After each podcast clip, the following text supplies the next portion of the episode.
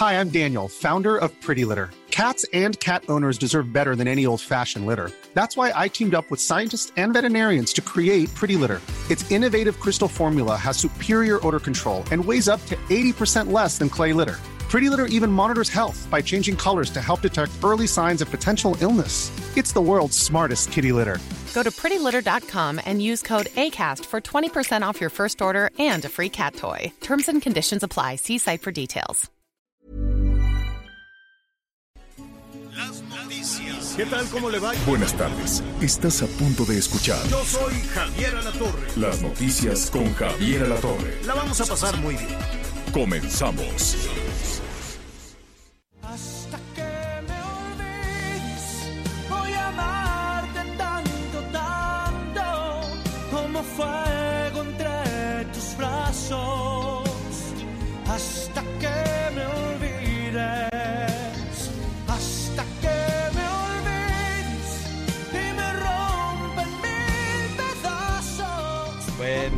nuestro productor está muy, este, muy romántico hoy. Y pues así nos vamos a poner, pero antes de ponernos este así romanticones y melancólicos, vamos a saludarlos bien y de buenas. Me da muchísimo gusto que nos acompañe en la Ciudad de México. El aire es verdaderamente irrespirable. Es una nata de cochinada que se quedó ahí estancada. Entonces, por más que digan que si tal funcionaria, tal funcionario, y que si esta medida, que aquella medida, que no circulan, si no hay viento, se amoló la patria. Si no hay viento, estamos con una nata de contaminante encima, como es en, en este momento. Mire, está tan cochino el ambiente que no se pudo ver la luna de anoche. Nada más Anita Lomelí la pudo ver y subió unas fotos buenísimas a su Instagram. ¿Cómo estás, Anita Lomelí? ¿Cómo estás, querido Javier? Gracias. Qué gusto saludarlos. Buenas tardes. Pues sí, muy acalorados aquí desde el centro de la Ciudad de México, Javier. Pues esta luna maravillosa que nos presenta el calorón que íbamos a tener hoy.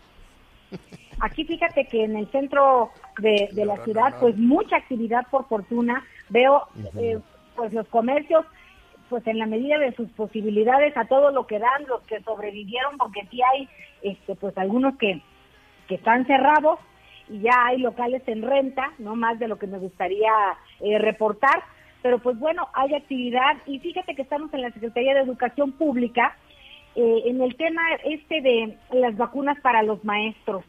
La pregunta es, eh, ¿van a vacunar a los maestros que estén en un estado con semáforo verde? Pero hay maestros, algunos de comunidades indígenas por usos y costumbres y otros no necesariamente pertenecientes a estas comunidades, que no se quieren vacunar. ¿Van a regresar a clases? Sí, todos los maestros van a regresar a dar clases cuando sus eh, escuelas empiecen después de 15 días de la vacunación a recibir niños. ¿Cómo le dan, Pero pues ya cómo estaremos le dan hablando de vuelo, la, la verdad, Anita? ¿Cómo le dan vuelo con esto? Y luego, ayer decía, con todo respeto, la, la secretaria, que le mando muchos saludos, la secretaria de Educación, hay que este, platicar con ella, con Delfina, este, dice, pero primero vamos a ver cómo están emocionalmente. Pues están de cabeza los niños, tienen desde luego la, la, la posibilidad de recuperarse mucho más rápido en ocasiones que un adulto, pero después de un año de que los tengas encerrados, con miedo, sin claridad en lo que se dice, claro que hay una afectación emocional. Entonces yo no entendí, entonces ahora primero hay que ver qué tan afectados emocionalmente están las niñas y los niños antes de regresar a clases. Todos los días le están poniendo una, una situación. Antes de, de retomar eso, Anita, este, vamos a saludar a Miguelón. Miguel Aquino, ¿cómo estás? ¿Cómo estás, Javier, Anita, amigos? Muy buenas tardes. Me da mucho gusto, me da mucho gusto saludarlos. Ahí estoy escuchando muy atento todo este asunto de la, del asunto de la vacuna, que por cierto también estamos pendientes. Eh, 12-15, tiempo del centro de México. Joe Biden en los Estados Unidos va a dar a conocer también ahí los nuevos lineamientos con el uso del cubrebocas. Pero en medio de todo esto, este Javier, Anita, fíjense que hace, hace un par de horas, en una entrevista radiofónica, eh, Julio Scherer Ibarra, el consejero jurídico de la Presidencia de la República, dio unas declaraciones que hoy, este, pues, a mí en lo personal no me gustaron para nada, me tienen un poco indignado y molesto. Todos los días hay algo y luego no quieres que uno se enoje. Sí, señor, pero hoy este, este funcionario, consejero jurídico de la presidencia, en una entrevista con, con Carmen Aristegui, decía que también es momento de taparle la boca a los reporteros en las conferencias para no poner en riesgo al presidente. O sea, una situación que, que en Qué el bárbaro. contexto Y- y fue... ¿Sabes qué es lo peor de, de- del asunto, Anita Miguel, con todo respeto? Que no suceda nada. Que se, que se justifique, que se normalice eso que no, esa declaración no es otra cosa más que censura, Sí. ¿no? Fíjate que... Esa, Que-. Creo que sí es importante, Javier, este, antes de, perdóname que te interrumpa, rápidamente el contexto. Carmen Aristegui le preguntaba, a ver, eh, usted, consejero jurídico de la presidencia, él es el que debe de aconsejar al presidente de qué hacer o no hacer en términos legales, él es el experto en leyes, él es el abogado, por llamarlo de alguna forma, de la presidencia de la República. Carmen le preguntaba, ya hubo un requerimiento, ya hubo un aviso por parte del INE, el presidente no está respetando la ley, no está respetando la veda electoral, él sigue hablando, ya viene una multa, puede incurrir en un arresto. ¿Qué es lo que pasa en esos sentidos, señor consejero? Y la respuesta tal cual del consejero de la presidencia de la República fue esa. Textualmente se los digo. Hay que taparle la boca también a los reporteros, decirles qué no preguntar para no poner en riesgo al presidente. Ahora resulta que si el presidente está no está respetando la ley, como siempre, los culpables son los medios de comunicación Pues y como ya- siempre son los reporteros.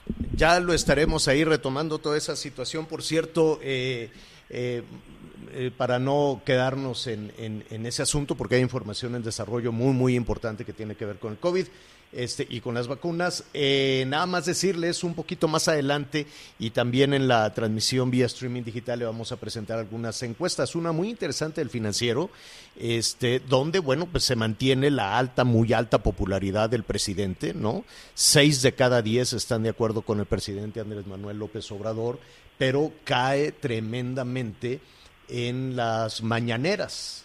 Las mañaneras cayeron de, y la que cayó, pero se fue hasta abajo es la de López Gatel, ya nadie le hace caso. Entonces, pero en las mañaneras, que estaba en 72, o sea, casi 7 de cada 10, casi 8 de cada 10 este, personas pensaban que, que la mañanera era muy buena.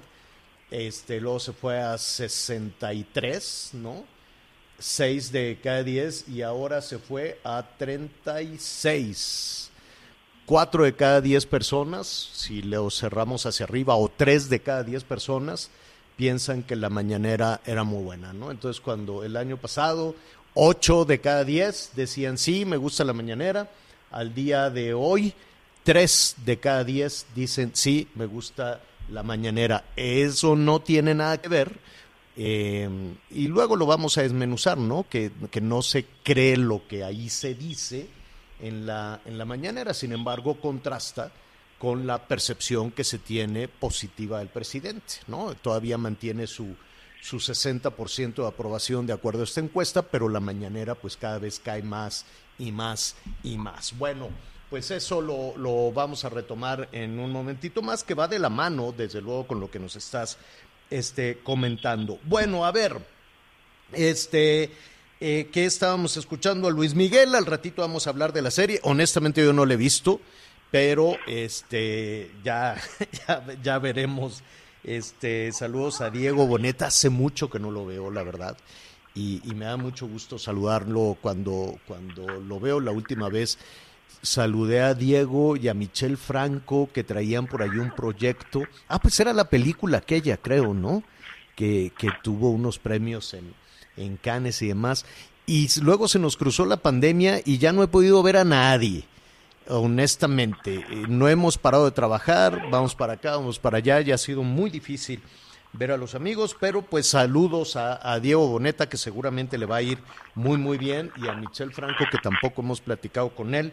Esa es otra, ya otra situación. En streaming estaremos hablando también de Luis Miguel. Eh, a ver, atención, en Estados Unidos yo les preguntaría a nuestros amigos, a ti Anita, a ti Miguel, ¿ya están listos para salir a la calle bichis? ¿Para salir a la calle así sin cubrebocas? No, no, no, todavía no, señor, yo no. ¿Tú, Anita?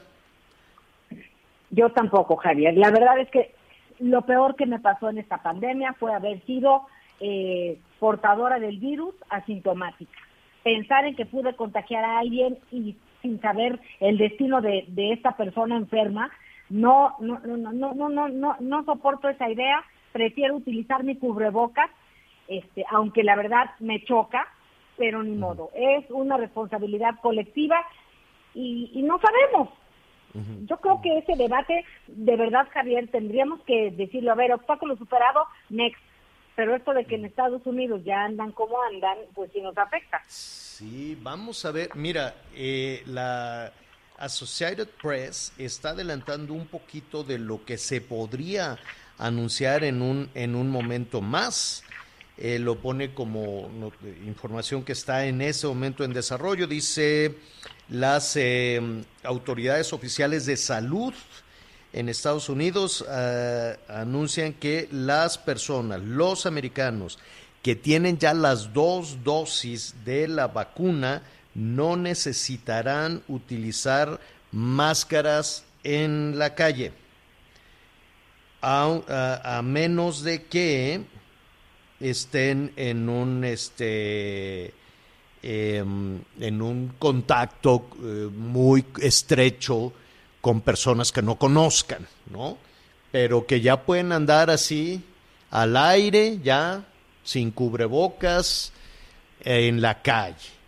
Bueno, eso es lo que es una noticia alentadora en un país donde han avanzado a una velocidad impresionante en la aplicación de las vacunas, ¿no? Ellos traen una una, una gran delantera en ese sentido. Entonces, pues veremos cómo impacta en el mundo, veremos cómo impacta también allá en los Estados Unidos. Han avanzado mucho, son 330 millones de personas y casi el 50% de la población tiene ya eh, la, la doble la doble dosis de, de vacunación. Entonces, este, pues sí, ya eso les da. Y los, los índices de contagios también han caído. Estuve viendo también la curva de, de contagios en la Ciudad de México, ya va hacia abajo, lo cual me da muchísimo gusto. Nunca vi la segunda ola. Yo me quedé solo en la primera ola, es decir, nunca vi como dos montañitas, ¿no? Yo nunca vi, como decía López Gatel, ¿no? Hace un año decía, ya, ya se está aplanando la curva, justo hace un año, ¿te acuerdas que decían, para el 8 de mayo ya este, vamos hacia abajo y no, siempre se fue hacia arriba, hacia arriba, hacia arriba, hacia arriba, y ahora le estamos viendo hacia abajo, hacia abajo, lo cual nos da mucho gusto, nos llena de esperanza.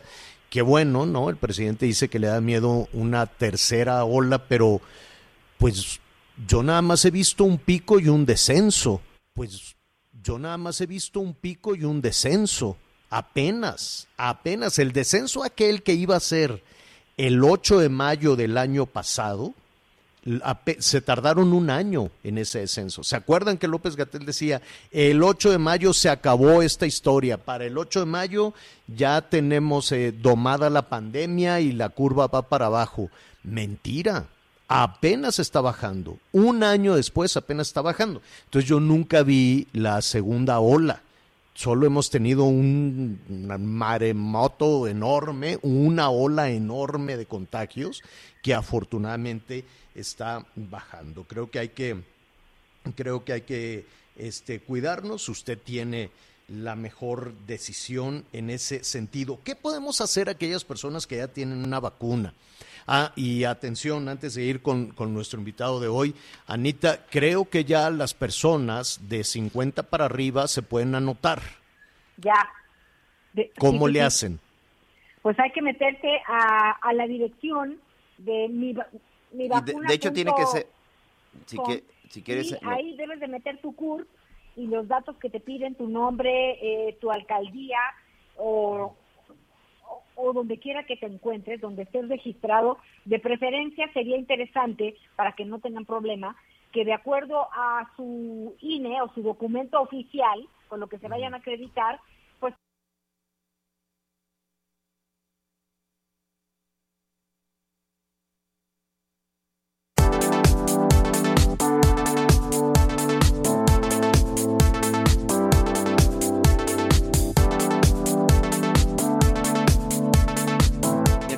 miércoles 28 de abril, los datos CURP, entidad, es decir, de qué estado, el municipio, es para todo el país, mucha atención, no solo para la Ciudad de México, todo el país. el código postal, teléfono de contacto a 10 dígitos. Esto es muy importante porque es ahí en donde les estarán avisando en qué día y a qué hora y en qué lugar les toca la vacuna. Y el correo de contacto. También hay que dejar un correo, un email, así con el teléfono celular porque ahí estarán informando. El registro no tiene relación alguna con el orden de aplicación de las vacunas, es decir, no por registrarnos primero seremos los primeros vacunados. Pero esto será a partir del miércoles de abril en www.mivacuna.salud.gov.mx. Lo estaremos poniendo en las redes sociales, señor. Bueno, pues entonces ya, ya hay que anotarse, hay que apuntarse. Y bueno, está toda la polémica de si para el gobierno federal ya se cumplió, ¿no? Ya se, ya se vacunó a los profesionales de la salud, ya se vacunó a los adultos mayores. Hay pues cierta confusión en ese, en ese sentido porque, pues mire, si usted revisa las cifras del, del eh, ¿cómo se llama? Del INEGI, somos 15.1 millones, ah, no, somos 120, 122 millones de personas, 15.1 millones de adultos mayores, pero si, su, si usted ve las cifras del INE con credencial, serían poco más de 16 millones de adultos mayores. Entonces, si nada más se ha vacunado a 10 millones 636 mil, pues me faltan 6 millones. Faltarían 6 millones de adultos mayores. Veremos cuál es el argumento, la justificación, lo que dicen no quisieron. Pues no, dicen nosotros le ofrecimos y ellos no quisieron vacunarse. ¿Qué podemos hacer? ¿Qué no podemos hacer? Ahí está el anuncio también de, del gobierno de los Estados Unidos, condiciones diferentes, situaciones diferentes, desde luego, la de Estados Unidos y la de México. Me da, como siempre, muchísimo gusto saludar al doctor Francisco Moreno, infectólogo, que ha sido pues una voz eh, muy importante durante los últimos meses, yo diría durante el, el último año y medio, eh, en medio de toda la confusión, de todas las contradicciones que han surgido desde las autoridades sanitarias para saber qué hacer y qué no hacer en esta situación. Doctor, ¿cómo estás? Qué gusto saludarte de nuevo. Gracias, Javier. Un gusto estar contigo. Oye, doctor, dos cuestiones. Eh, a propósito de este anuncio que está en desarrollo, ¿no? Allá en los Estados Unidos, dicen las personas que tienen ya las, eh, eh, las dos, quiero suponer, el, el, esquema de vacunación completo. Dicen esquema de vacunación completo, quiero suponer las dos dosis, ya pueden salir a la calle sin cubrebocas. ¿Tú qué opinas de eso? Yo creo que es prematuro. el problema con la vacunación es que la vacuna te protege de enfermedad, y te, te protege de que te pongas grave y, y, mueras por COVID. Pero realmente se ha visto que la gente que recibe incluso las dos vacunas se puede contagiar, cursar asintomático y contagiar a otras personas. Ahora, en Estados Unidos están llegando a 230 millones de dosis, pero eh, se necesita un control muy eh, estricto del número de casos nuevos que está habiendo eh, si no nos puede pasar lo que en la India, que de repente sí, tenemos terrible. estos picos muy importantes de, de, contagio. Creo que tenemos que pensar que el cubrebocas va a estar aquí pro, probablemente por lo que queda de este año y después veremos. Pero y como una eh, costumbre no, que, que vaya que no necesariamente le tenemos que poner un un límite, ¿no? Hay hay sociedades, hay en otros países donde por lo que tú quieras, por educación, por temas sanitarios, por temas culturales, la utilizan. Claro, y Siempre. incluso es una del, es uno de los años en donde menos influenza ha habido. ¿Por qué? Porque mm. usamos cubrebocas. O sea, no solamente te protege contra COVID, te protege contra otra serie de enfermedades respiratorias. Entonces, pues podría volverse un buen hábito. Eh. Desafortunadamente, la gente no, no tiene el concepto de solidaridad y no solamente tú te estás cuidando, si estás protegiendo a los demás, si tienes alguna gripa que no la percibes, pues puedas contagiar a otra persona. Sí, no, bueno, porque además esto de, de la gripa es un poquito como eh, presentarse a la oficina, uy, traigo un gripón, es, es, eh, tiene una carga eh, no solo de salud, ¿no? Tiene también una carga emocional, una especie de denuncia contra el jefe, es decir, la gripa se puede utilizar de muchísimas, de muchísimas formas. Afortunadamente, eh, esta, digo, retiro la palabra afortunada, pero eh, ya ese tipo de situaciones se, ha- se, se está evitando. Y sabes qué también, Francisco, hay algo que, que, que hemos perdido un poco de vista, el hábito de, de lavarse las manos, que ha significado muchísimo. Eh, Sé que en nuestro país donde de- no hay agua, donde no hay instalaciones, de pronto ese es un problema, pero con lo poquito que hemos hecho con la situación de lavarse las manos, también hemos avanzado mucho. Claro, es el descenso más importante que hemos tenido en infecciones gastrointestinales.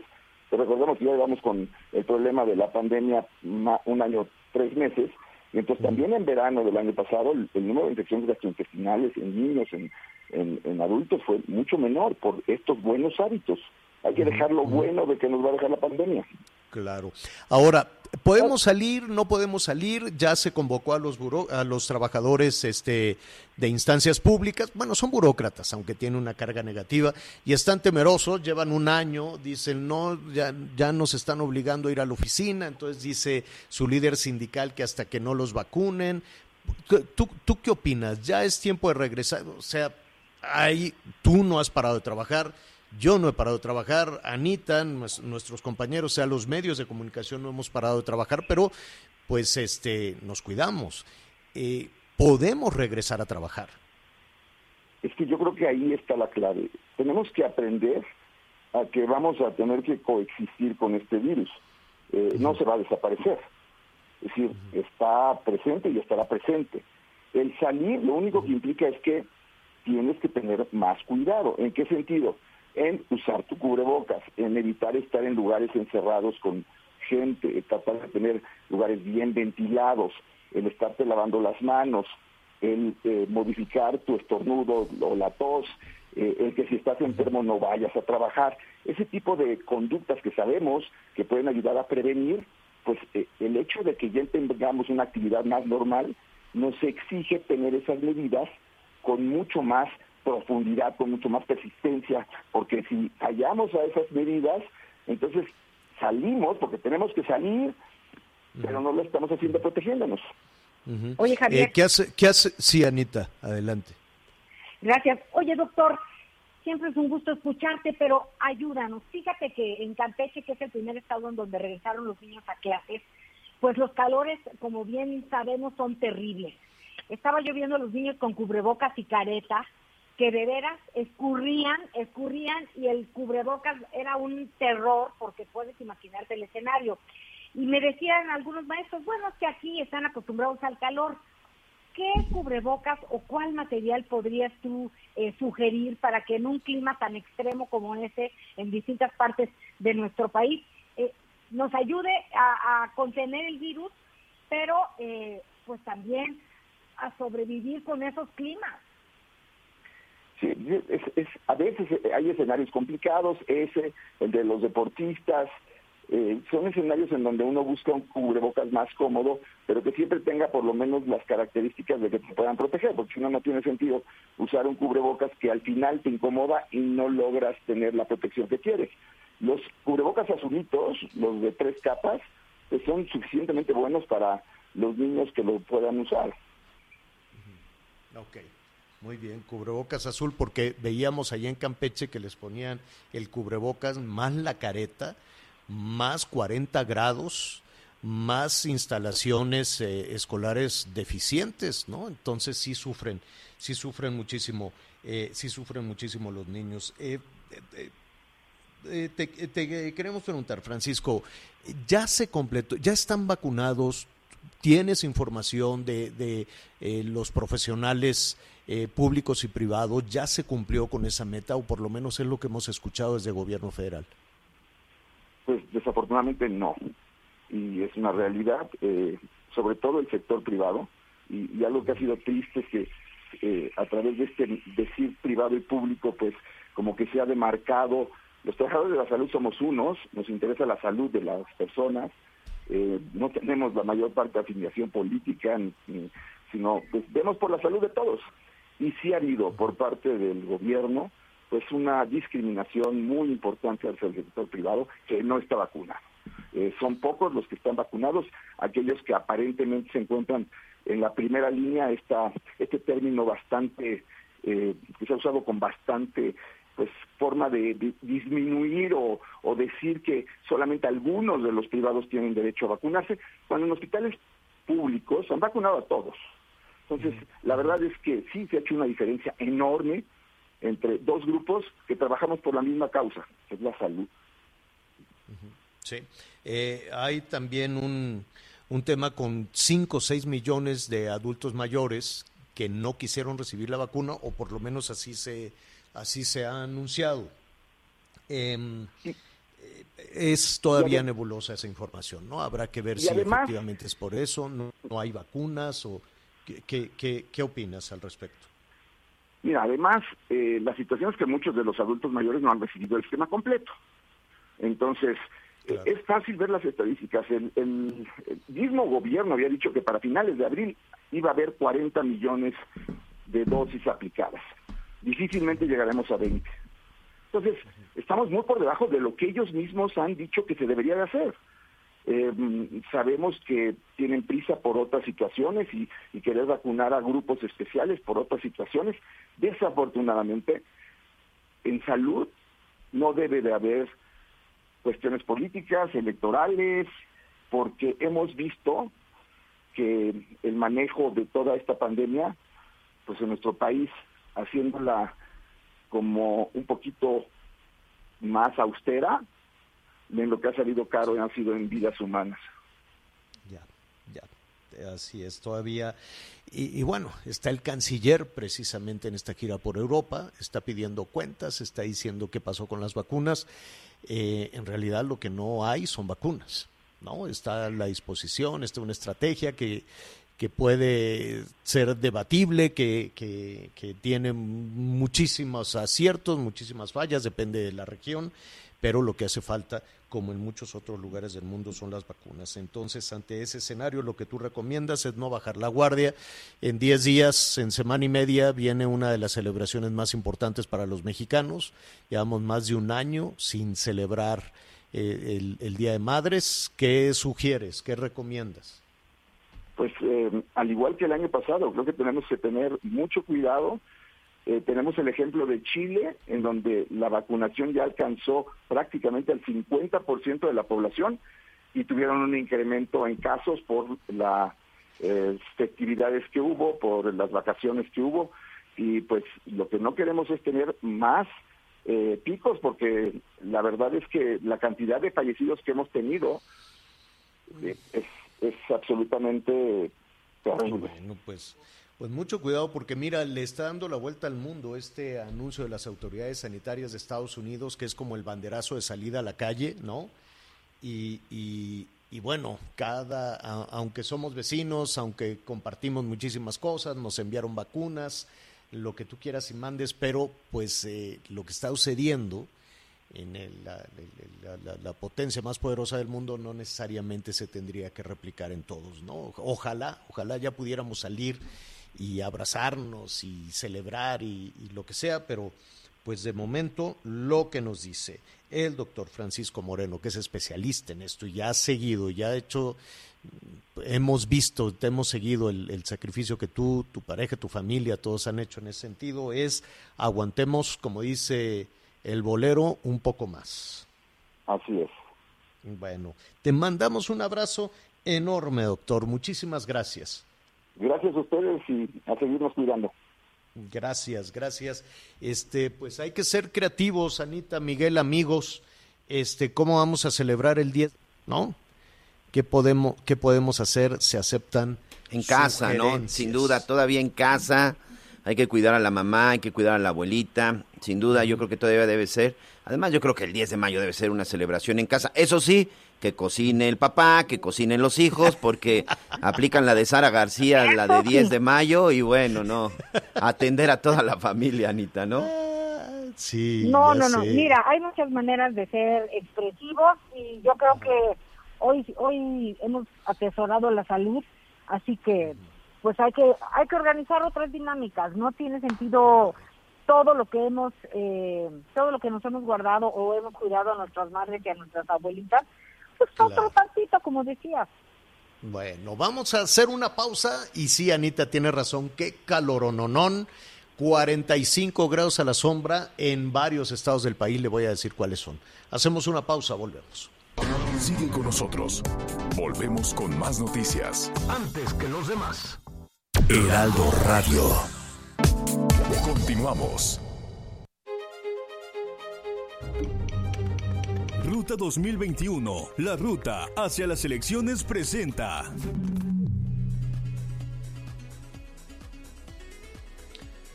Bueno, le decía que hay unas temperaturas enormes. Cuídese mucho, hidrátese, hidrate bien a los niños, a los adultos mayores.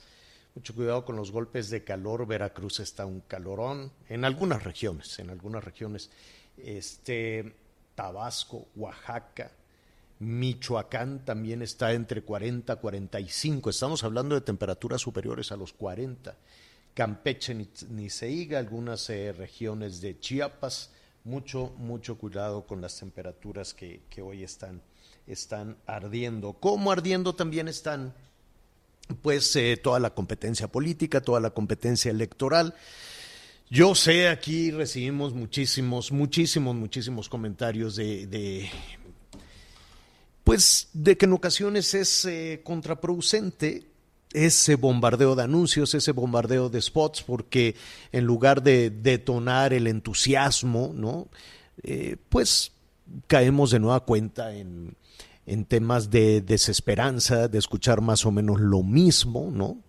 Y en un país como el nuestro, que siempre está en procesos electorales, que siempre, todos los años, en algún lugar del país, en alguna región del país, en alguna entidad, siempre hay procesos electorales. Ahora vamos a tener dentro de 40 días, más o menos, este, las eh, 39 días, para ser más precisos, eh, uno de los procesos electorales o el más complejo por el número de el número de espacios que se están eh, que están eh, en juego pues es el más complejo desde luego para las autoridades electorales se va a renovar el gobierno en 15 estados se va y habrá desde luego elecciones en presidencias municipales en diputaciones en este sindicaturas, regidurías, en fin, son, son miles y miles de cargos y son millones y millones de anuncios. Todos los días estamos expuestos a más de 50 millones de spots.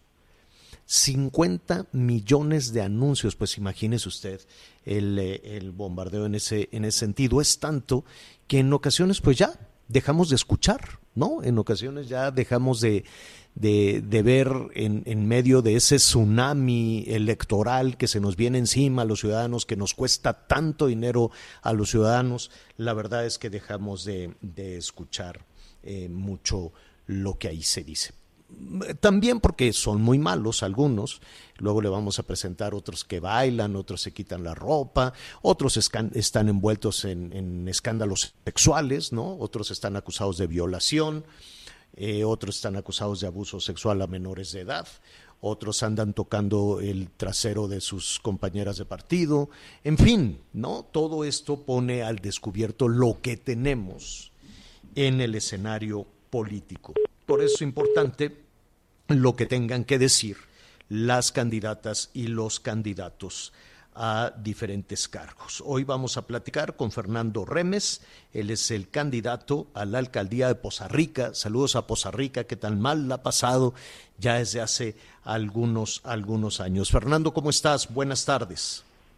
Javier, muy buenas tardes. Aquí en Poza Rica con 40 grados y gustoso Sí. escucharte en tu programa de hechos. Gracias, gracias Fernando. Y sí, además de, además del calor, pues mira, la verdad es que Poza Rica eh, hemos estado ahí en varias ocasiones o por eh, el impacto que ha tenido eh, económicamente el, la- el cambio en la estrategia de petróleos mexicanos o por los desastres naturales o por lo que tú quieras. Pero lo que es admirable es el entusiasmo para salir adelante a pesar de las decisiones políticas y a pesar de todo esto de los habitantes de, de la región. ¿Por qué quieres, eh, por qué quieres lanzarte a buscar la alcaldía de, de Poza Rica? Pues la verdad, Costa Rica es una ciudad de 200 mil habitantes aproximadamente, en la que hasta hace unos tres años la actividad más importante era la industria petrolera, como tú lo dices.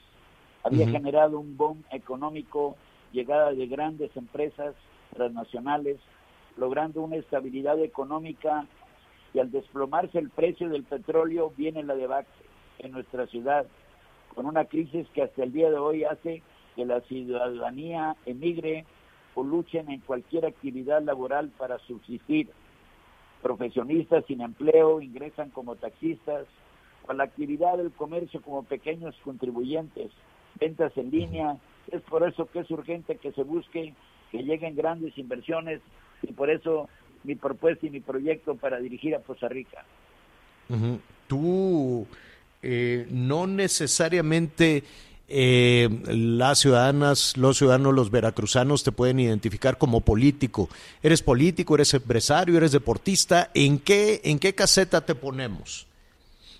Yo pienso que hoy como empresario, un deportista que me gané mi me gané mi puesto jugando al béisbol profesionalmente y que tengo un nombre público gracias a él, nacional e internacional, pues me gustaría que me pusieras en el de empresario. Hoy tengo 79 años de edad, gracias a Dios, y estoy muy feliz y contento de poderle servir a Costa Rica.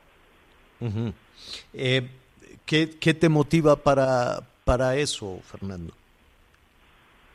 Pues me motiva principalmente que he salido adelante en las empresas de ganadería, de agricultura, en el turismo, en la hotelería, en el transporte y en el deporte.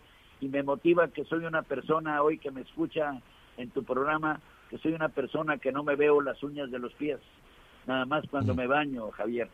Yo veo hacia adelante, sinceramente, veo hacia adelante y veo las necesidades que tiene este lugar que un día pavimentó a toda la República Mexicana con su petróleo. Sí, así es, así es, hemos estado ahí, lo entendemos.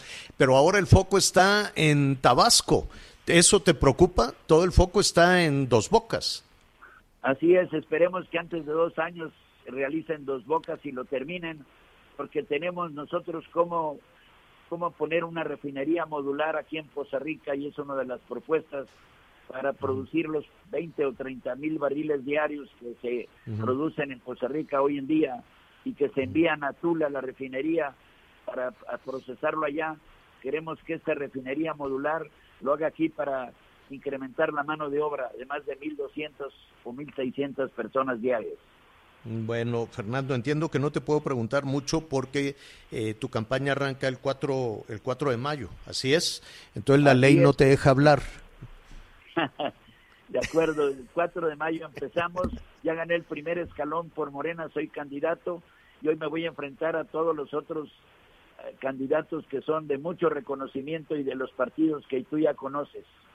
Así es, así es. Bueno, pues, eh, eh, ¿qué te parece si eh, esperamos al 4 de mayo para ver cómo pintan las cosas, ¿no? Y por lo pronto hidratarse y en la sombrita, porque 40 grados a la sombra pesan para hacer campaña. De acuerdo, Javier, qué, qué gusto que me hayas entrevistado, que te hayas cor- acordado de mí. Yo viví 28 años en la capital, en, este, dedicado es. al deporte, con grandes firmas y con grandes apoyos de todos ustedes. Así es, yo lo sé, Fernando. Te mandamos un abrazo y por tu conducto, eh, un saludo a todos nuestros amigos allá en Poza Rica, que esperamos estar pronto por allá. Sabemos de tu gran audiencia que tiene este programa a nivel nacional e internacional, Javier, y quiero decirte que, que mi prioridad en este momento como candidato es el diálogo, la unidad, concertar con todo y cada uno de mis compañeros y compañeras de mi partido Morena, caminar unidos con un solo objetivo, trabajar de la mano al compromiso que lo tengo en Costa Rica y con mi amigo el presidente Andrés López Andrés Manuel López Esto, Obrador. es tu amigo, es tu amigo el presidente. Hace 37 años nada más. Amigos Ah. Oye, de verdad, este, Javier, amigos de amigos del, del bat, de la pelota, del guante. Es del lo que te iba a decir. Esta, este tema de, de pelotero, este tema del béisbol, este tema de las instalaciones deportivas, eh, ¿lo has discutido con él? ya tiene un proyecto él en sus manos para hacer nuestra academia de béisbol en Costa Rica y academia de ampalleo que no hay. Aquí tenemos grandes Costa Rica, además de talentos del deporte del béisbol y otras disciplinas, tenemos grandes umpires que están en el Salón de la Fama y queremos hacer una academia de, de umpires también. Bueno, Fernando, pues te agradecemos esta, esta charla, esta conversación. Te tengo, Javier, gracias a Dios, Veracruz, el Estado, vuelve al béisbol en Liga Mexicana. La familia Pasquel, Bernardo Pasquel, trajo a el Águila Veracruz al equipo más longevo en la historia de Liga Mexicana y el 25 de mayo inauguran en el puerto contra los Diablos Ah. Rojos. Oye, hay que ir. Pues vamos a estar, está- estamos invitados a estar ahí, ahí te esperamos con todo. Hay gusto. que ir. Oye, pe- pero va a haber este, ¿se puede entrar? ¿Va a haber este aficionados o cómo le van a hacer? No sabemos. Va a tener, vamos a tener cuatro mil, cuatro mil eh, aficionados, todos vacunados y con la sana distancia. Bueno, pues entonces le voy a, le voy a seguir la pista este para anunciarlo por aquí y nos va a dar mucho gusto estar allá. un gran, un gran también. esfuerzo del gobernador Cuitláhuac, que en algún tiempo tuvimos cinco equipos en el estado de Veracruz en Liga Mexicana. Hoy volvemos a sé. tener uno, pero muy bueno va a ser y con mucho respaldo. Bueno, pues ahí estaremos. Gracias, Fernando. Ya me excedí un poco, Javier, pero estoy muy contento y que te vaya bien siempre y, y que estés Gracias. mu- muy bien en tu programa. Gracias. Gracias a ti. Hasta luego, Fernando. Una pausa, volvemos. Ruta 2021, la ruta hacia las elecciones presentó. Sigue con nosotros. Volvemos con más noticias. Antes que los demás. Heraldo Radio. La HCL se comparte, se ve y ahora también se escucha. Información. Continuamos. Bueno, pues estamos eh, prácticamente por, eh, por concluir la primera parte con muchísimos comentarios de, de nuestros amigos. Muchísimo cuidado con, con el calor. Oye, Anita, el gas está carísimo. Carísimo, carísimo. No sé cuándo, cuándo te van a surtir de, de gas, pero te vas a ir para atrás cuando te den, este, cuando te digan cuánto es, ¿eh? ¿Cuánto? Oye, pero fíjate que estaba yo leyendo justo las marcas que expedía Profeco. Eh, en algunas partes está a- en la Ciudad de México a 15.05 el litro. Eh, ¿Dónde? Y ¿Quién? pues en otros estados también. En, en Durango, fíjate que está en 13.89, que pues bueno, entre 15 y, y 13. En Nuevo León, fíjate que está a 11.15 pesos un litro. Pero sí tienes Oye, razón. pues llegó a barbaridad. 28, ¿eh? Te quedaste muy barato, luego nos dices en dónde. En- en- no, en unas marcas, en, en la Profeco, Javier, en la, en la revista de la Profeco aquí Bueno, veo. en la, Pro- en la Profeco, pues sí, que tiene muy buenas fui a la fuente intenciones. oficial. Pero si te... Pues sí, que es la fuente oficial. Entonces tú sal con tu revista de la Profeco al a la pipa, al Oye, camión de la pipa, a darle que te de quiera cobrar a los que me 280 quieran cobrar. pesos por el tanquecito de 10 kilos. Y dile, dicen los de la Profeco que eres un bandido. A ver qué te dicen. ¿No? Dicen los de la 28. Profeco que, que a 16, no a 28. A ver, a ver qué te No, dicen. No, no, eso no nos va a ayudar para nada. Bueno, Bueno, pero a ver, Javier. Porque ya aumentó, entonces ya no entiendo nada. De, el anuncio es, no aumenta el gas y te lo cobran, ¿no? No aumenta la gasolina y te la cobran más cara. Y no aumenta, bueno, pues vivimos en una dimensión desconocida, en una, en una, en En, una... un- en- en una ambigüedad, fíjate que es eso. El otro día estaba escuchando a un señor que decía que su tamal ya le sale más caro porque el maíz subió y el gas también. Exactamente. Entonces, pues, a ver, y ve a comprar pollo, y ve a comprar huevo, ¿no? Y ve a comprar las tortillas, y aquí le preguntamos también a los industriales de la masa y la tortilla, le dije, oye, ¿por qué está tan cara la tortilla? Dice, porque está caro el gas, porque está cara la gasolina, porque está caro los insumos, porque está caro el maíz, ¿no? Entonces, pues si tenemos un... Esos números con los que iniciamos la semana, con los que cerrábamos la semana pasada con una inflación de 6.5%. De pronto no nos dice nada, ¿no? Nos dicen, no, pues la inflación dio un, brin- un brinco y estamos en 6.5%, era el nivel más alto desde el año de la canica, que quién sabe cuánto, y todas las referencias, que quítate tú, ¿no?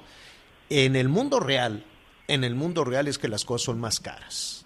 En el mundo real es que tú vas al mercado y, y todo te cuesta más. En el mundo real es que vas a... No necesariamente las cuestiones de temporada, ¿no? Claro que si tú quieres ir a comprar este, frutas que no son de temporada, pues sí, te van a salir más caras, eso si las encuentras. Pero tenemos un país tan generoso que podemos ir cambiando la alimentación de acuerdo a, la temporada, ¿no? Hay temporada donde el aguacate, por ejemplo, ahorita está carísimo, porque pues ya, ya pasó el Super Bowl, ya pasó la temporada, ya pasó todo, están sacando el aguacate congelado, están sacando todo el aguacate que se tenía reserva está muy caro. Cuando se tenga la oportunidad, bueno, pues ya compraremos también el aguacate. Pero hay otro tipo de, de de insumos, de alimentos que están carísimos. Entonces, esa sí es una realidad. Lo demás puede estar en la revista, en las buenas intenciones y en las campañas y en los anuncios. No sabes el entripado que hice hoy en la mañana. Estaba ¿Por yo qué? a punto de desayunar huevito. Ah, porque Miguel Aquino me empezó a hablar de los políticos y que las entrevistas, Ay, que las usted. campañas y, y, y la verdad me pusieron lo- los políticos de muy mal humor. Ahorita en el streaming te cuento, ya que esté ahí Miguelón, que va a estar ahí en Paseo de la Reforma, como siempre vago. Entonces, pues ya estamos por, por ir con él. Aprovechamos entonces para agradecerle a quienes eh, nos acompañan a través de Audiorama, a través de El Heraldo Radio en esta primera parte del programa. La segunda se va a poner muy buena. No vamos a hacer corajes, ¿verdad, Anita? O bueno, No, poquito no, no, no, no. más. Solo los necesarios, Javier, porque pues también las cosas Bueno, están vamos a estar allá. Mire, vamos a ver el tema de los precios. Vamos a ver si se usa cubrebocas, no se usa cubrebocas, qué pasó con la vacuna, dónde están, a quién sí, a quién no. Hay un gran misterio con todas esas dosis que llegaron de Argentina. ¿Te acuerdas que hubo desfiles, marchas, confeti? Y ahí las tienen guardadas, no las pueden envasar.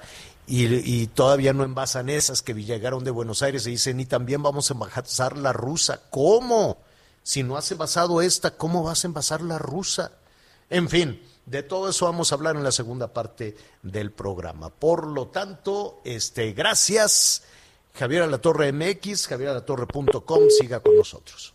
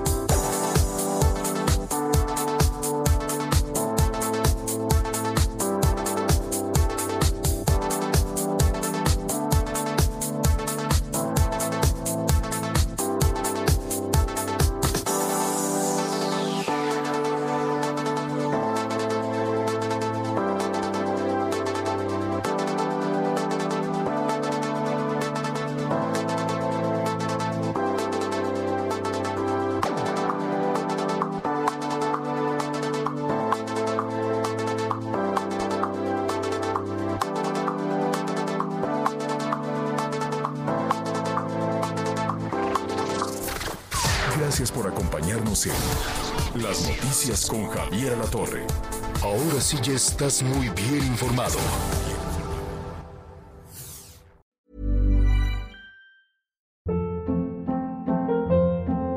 Hold up. What was that? Boring. No flavor. That was as bad as those leftovers you ate all week. Kiki Palmer here, and it's time to say hello to something fresh and guilt-free. Hello Fresh. Jazz up dinner with pecan-crusted chicken or garlic butter shrimp scampi. Now that's music to my mouth. Hello Fresh. Let's get this dinner party started. Discover all the delicious possibilities at hellofresh.com.